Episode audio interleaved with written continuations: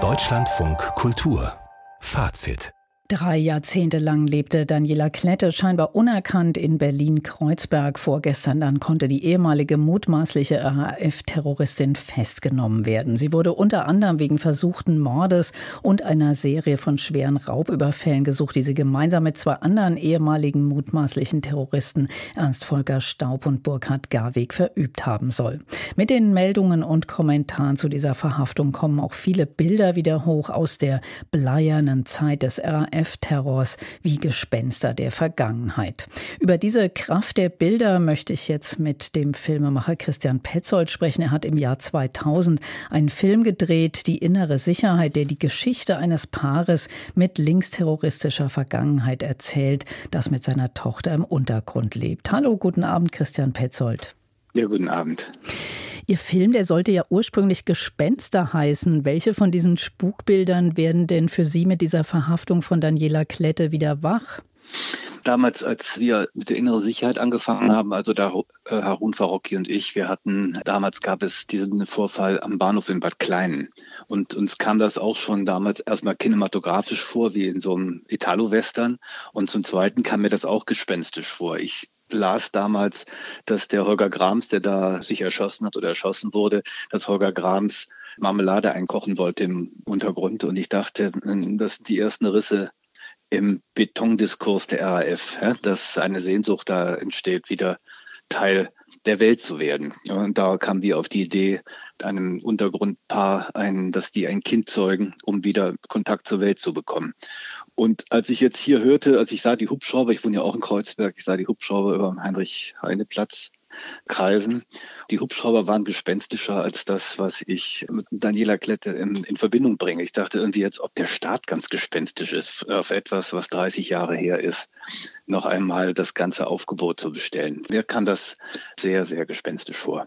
Aber es kommen einem ja dann gleich äh, sehr viele Bilder hoch. Also ich war Kind in der Zeit, als überall diese Fahndungsplakate hingen auf den Tankstellen und Raststätten. Man wurde mit dem elterlichen Auto rausgewunken, weil Terroristenfahndung war. Das war ja schon alles sehr, sehr bedrückend. Was denken Sie, warum diese Bilder bis heute so stark sind? Ich hatte immer gedacht, der faschistische oder der rechte Untergrund, der hat immer was mit Friedrich Barbarossa, Küffhäuser, Höhlen, da warten die. Ja, die müssen nur gerufen werden, wie in den Deutschen sagen.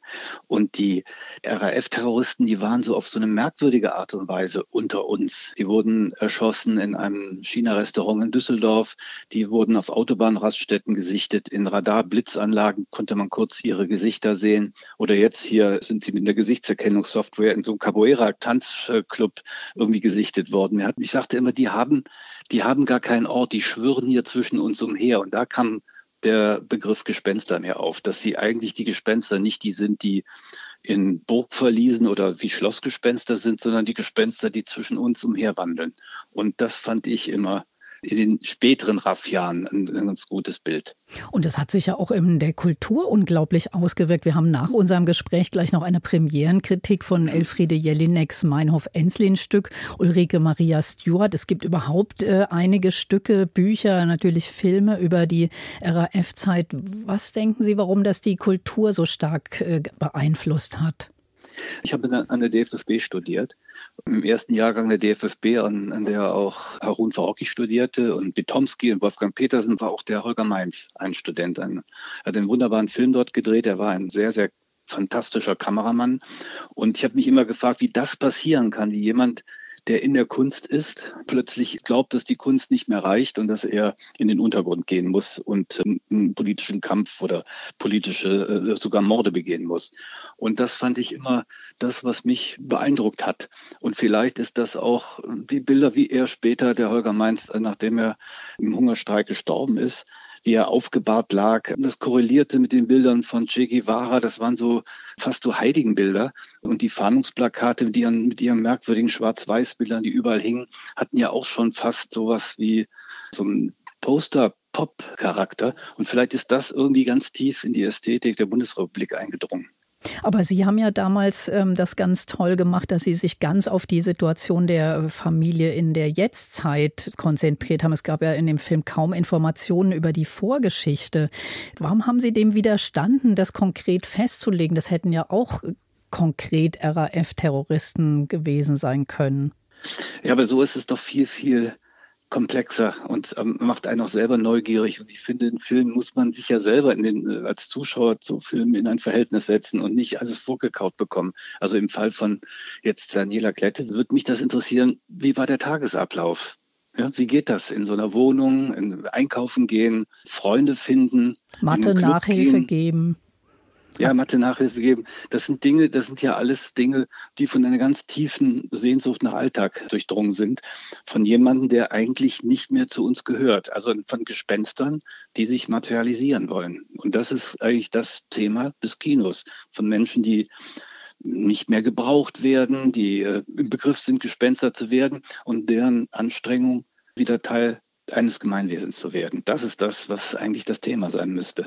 Also könnte man sich doch einen ganz guten Film eigentlich vielleicht sogar von Ihnen dazu vorstellen. Ja, wenn Sie das jetzt so sagen, muss ich mal schauen. Ja, als ich das selber ausgesprochen habe, klang das, ich habe mich selber überzeugt gerade. Aber wenn wir schon über die Fiktionalisierung von politischen Stoffen sprechen, waren, Sie waren ja gerade Juror auf der Berlinale und da liefen ja nicht nur viele Filme mit politischen Sujets, sondern ähm, auch die Festivalbühne wurde für politischen Aktivismus genutzt. Wie ging es Ihnen damit? Wie haben Sie das empfunden? Ganz ehrlich, ich habe das nicht mitbekommen. Wir waren hinten in der Maske. Wir wurden ja rausgeholt, die Jury. Wir saßen in der Maske. Da war alles, da laufen ja in so einem Hinterbühnenbereich laufen ja hunderte von Leuten rum mit Headphones und Headsets und so. Und dann kamen wir raus und haben unsere Preisträger verkündet. Und äh, nachher gab es sogar eine After-Show-Party, an der ich nur eine Stunde geblieben bin, weil ich unbedingt Sportstudio sehen wollte und wissen wollte, wie Borussia Mönchengladbach gespielt hat. Und dann habe ich das erst nachher gelesen. Wirklich, ich habe das nicht mitbekommen.